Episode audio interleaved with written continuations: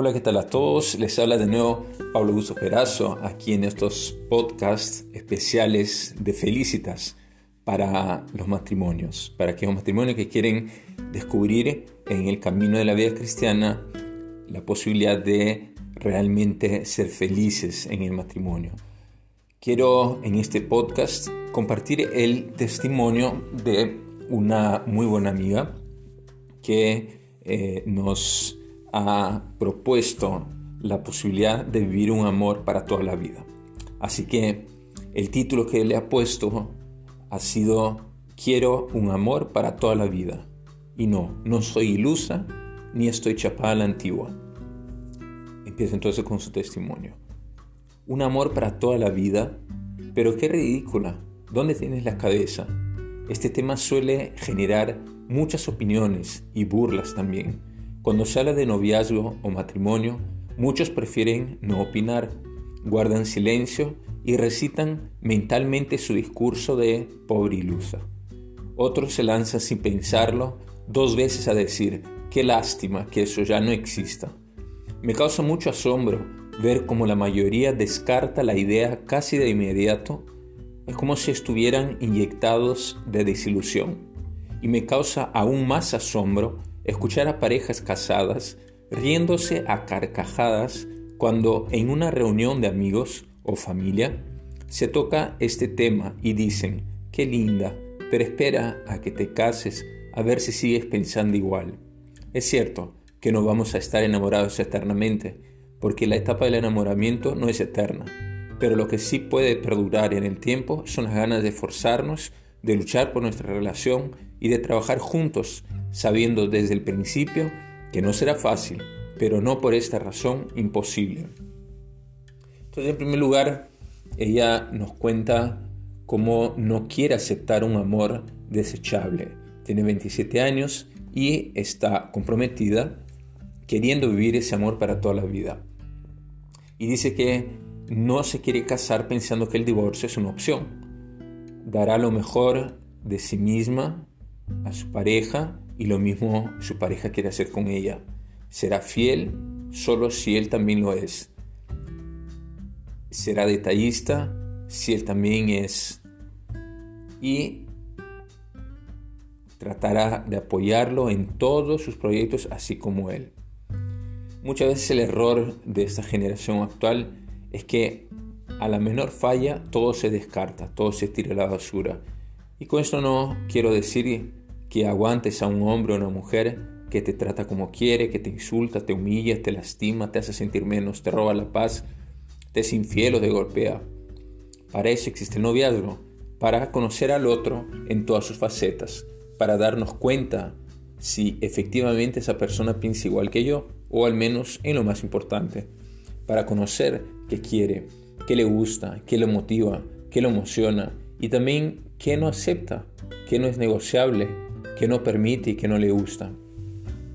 Me asombra conocer a tantas parejas que no tienen idea de quién es su novia o incluso su esposo, que no discuten, no tienen idea si el otro quiere tener hijos, si está de acuerdo con el aborto, si está a favor de un partido político, que apoya la eutanasia, o si le daría igual que en el colegio de sus hijos dieran clases tipo todos podemos ser lo que queramos, un día niño, otro día niña y otro día jirafa. Y la gente suele decirme, pero calma, ¿no? Es de ella, ¿no? Mi amiga. No hace falta saber todo eso o interrogar a tu pareja si ambos se quieren. Pero claro que sí. Pero arguye ella, ¿no? Porque aunque ambos se dieran, se quieran, cuando llegue a la hora de tomar decisiones importantes en el hogar, el trabajo o cualquier otro ambiente que los involucre a los dos, van a salir a relucir los desacuerdos y las sorpresas. Pero ¿por qué nunca me dijiste eso? ¿Por qué nunca me contaste que no querías hijos? ¿Por qué nunca me dijiste que no creías en Dios? ¿Por qué nunca me dijiste que solo tú manejarías el dinero? ¿O porque tú, o por qué no sabías que eres racista? ¿O porque no tenía idea que no compartiríamos tiempo con mi familia en fechas especiales? Oh, sorpresa, nunca hablamos de eso. Bueno, lo siguiente que nos comparte es que no está dispuesta a un amor a medias. No quiero un amor donde yo ponga 50 y el otro 50. Dice ella que quiere un amor donde ambos pongan el 100%, porque eso es precisamente lo que hacemos cuando decidimos decirle sí al matrimonio, donarnos al otro no a medias, sino completamente. ¿Por qué te quedas en un noviazgo donde sabes que la otra persona no cree en el matrimonio? ¿Por qué aceptas que un día te trate bien y otro mal? ¿Por qué te conformas con una persona que te dice que te ama, pero no te apoya cuando todo se pone gris? ¿Por qué te quedas con ese novio que coquetea con otras mujeres en tus narices? ¿Y por qué te quedas con esa persona que te ha engañado un millón de veces y luego vuelve con migajas de amor? Si es que a eso se puede llamar amor. No tengas miedo de esperar un amor sin medida, si eso es justo lo que tú estás dispuesto a dar. No tengas miedo de decir no o no más o te perdono, pero ya no quiero estar contigo. ¿Por qué tanto miedo a la soledad? Qué importante es saber valorar, abrazar y aprender de la soledad. ¿Te has preguntado a ti mismo si estás listo para una relación seria o no tienes idea de lo que quieres? No empieces una relación solo porque te sientes mejor acompañado, porque te da terror estar solo. La otra persona no es un objeto, no es un juguete, no es simplemente para que no te sientas solo. Tiene sentimientos y es de carne y hueso como tú, como yo. Hay que tratarle y amarla como es, como persona, así como quiero que me traten. Si no quieres un noviazgo real, quédate solo. Sana primero tus heridas, supera tus miedos. Ámate tal cual como eres. Suelta el pasado, pero por lo que más quieras, no aceptes un amor a medias. En el noviazgo puedes decir, basta, hasta que llegue. Esto no es lo que quiero para toda la vida. En el matrimonio no. Si decides casarte, puedes decir, si, si decides casarte, puedes decir basta, pero no hasta nunca.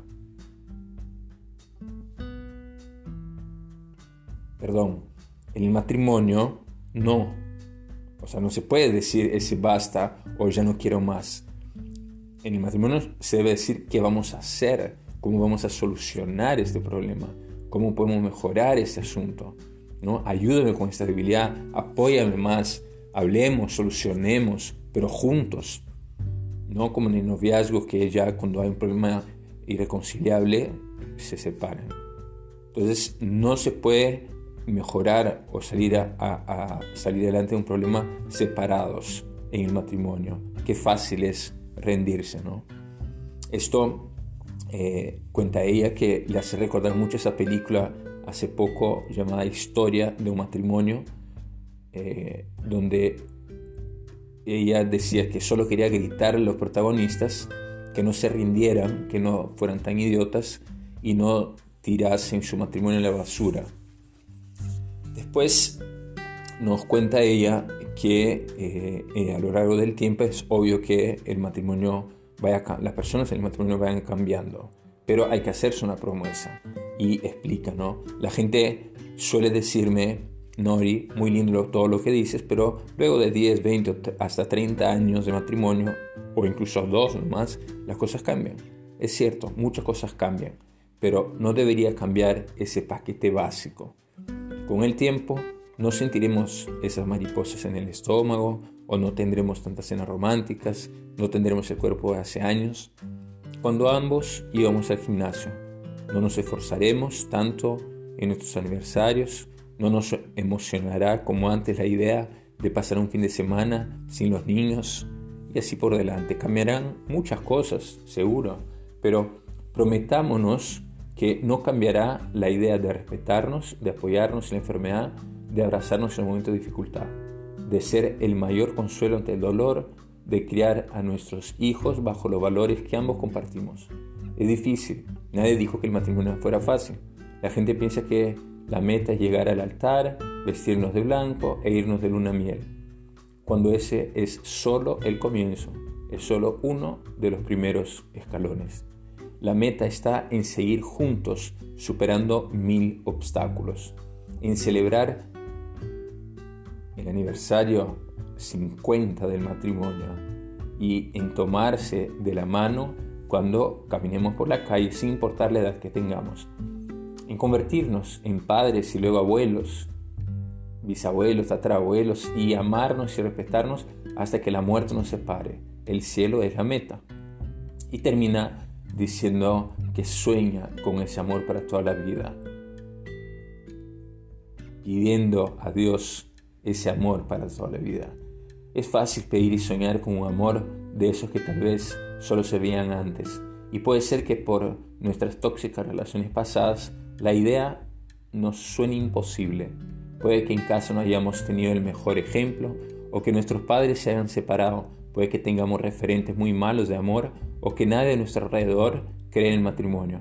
Pero entonces, dice ella enérgicamente, haz tú la diferencia, sé tú el que lo da todo el que cumple las promesas, el que lucha a diario, el que se traga el orgullo y prefiere agachar la cabeza. Sé tú el testimonio que otros necesitan conocer. Haz de tu matrimonio eso que todos creían imposible. No ames a medias, ama con todo el corazón. No hagas las cosas esperando una recompensa. Y entiende que si en el fondo deseas un amor para toda la vida, es porque el mismo Dios te ha demostrado que ese tipo de amor es real. Porque todos en secreto en el fondo del corazón deseamos un amor verdadero, porque somos hijos de Dios que nos ha creado por amor y que quiere que veamos ese amor verdadero.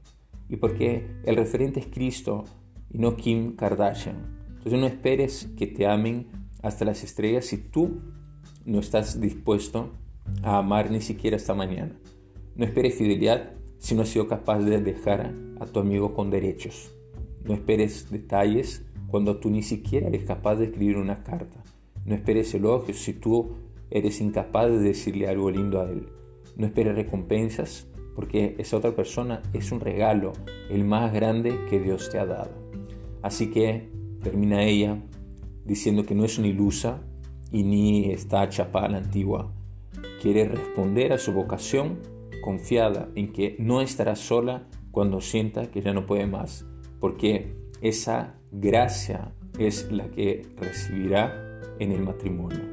Quiere un amor para toda la vida y quiere que sea de tres. Tú, yo y Dios. Muy bien, así que les hablo y les habla Pablo Augusto Perazo. Aquí termina este nuevo podcast para las familias y ya nos volvemos a encontrar en el siguiente. Que os lo bendiga.